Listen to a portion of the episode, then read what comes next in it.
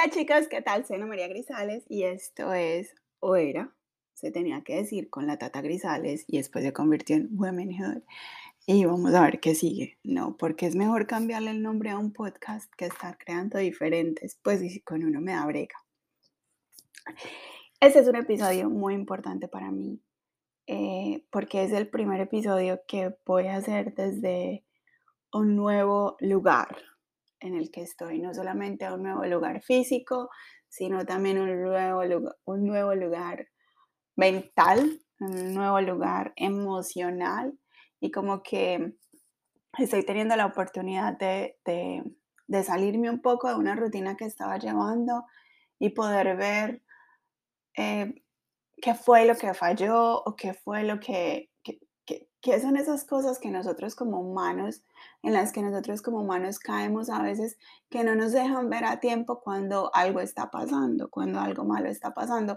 Y cuando digo esto, no me refiero a que la otra persona está siendo mala, yo estoy siendo buena, yo estoy siendo buena la otra persona está siendo mala, sino en realidad cuando una cosa entre dos personas no está funcionando o entre tres personas, ¿cierto?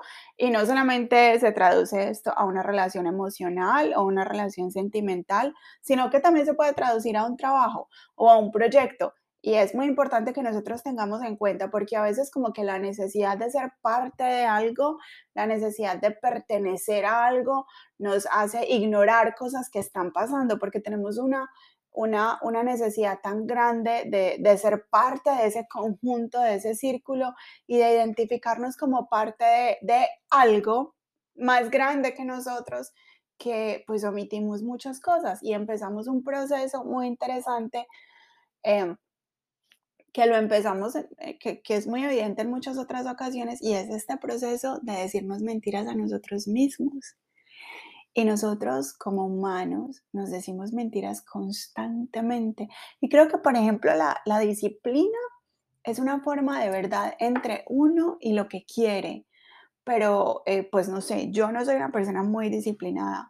Entonces, ahora que, que, que doy este paso al lado y empiezo a analizar como que cómo era que yo estaba yendo este proceso, cómo era que yo estaba viviendo este proceso, ¿Cómo fue que yo esperé tanto para tomar acción en, este, en cambiar este proceso?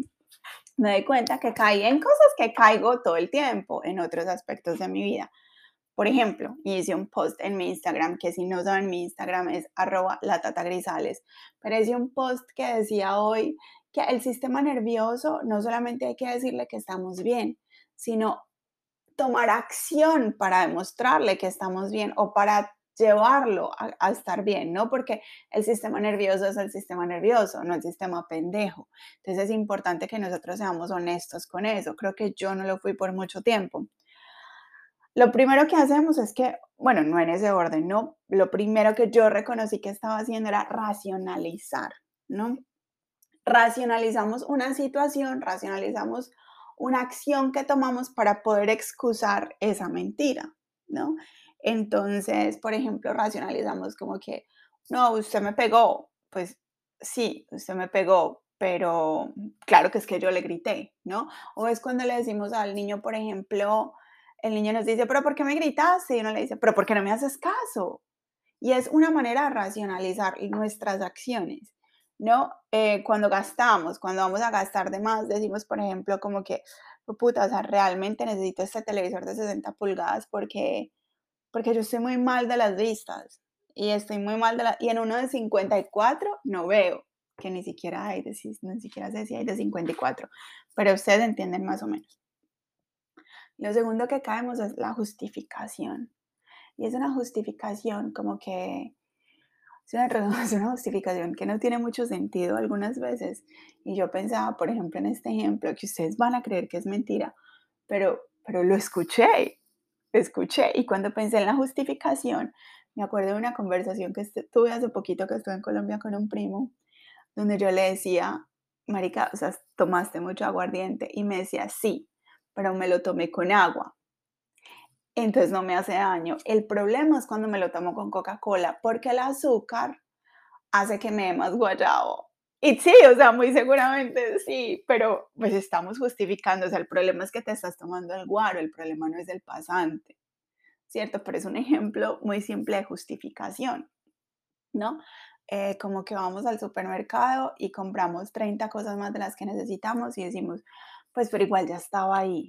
O sea, si lo piensas bien, me salvé la avenida mañana, ahorré gasolina en volver mañana. Sí, bueno, pero compraste 27 cosas que no necesitabas.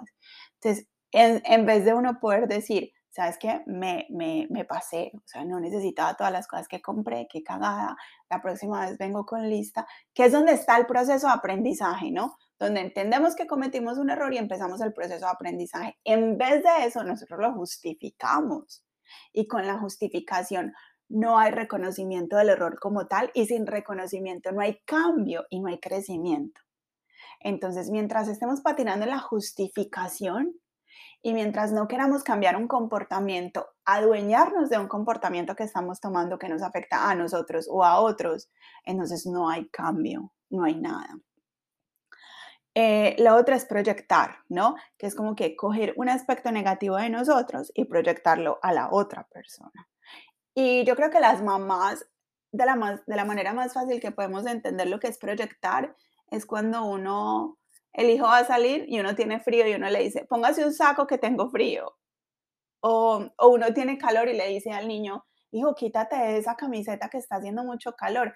No necesariamente el hijo uno tiene calor, ¿cierto? De pronto uno tiene calor, de pronto la menopausia, de pronto son los calores de queta, de pronto de pronto es la presión, de pronto X, no significa que nuestro hijo también tenga calor, pero eso lo proyectamos, entonces convertimos algo que es de nosotros, que estamos viviendo nosotros y lo proyectamos en la otra persona. Entonces cuando la persona nos dice, no es que me dijiste mentiras, uno dice, no, no, no, no, no, no es que yo te diga mentiras, que tú eres un mentiroso.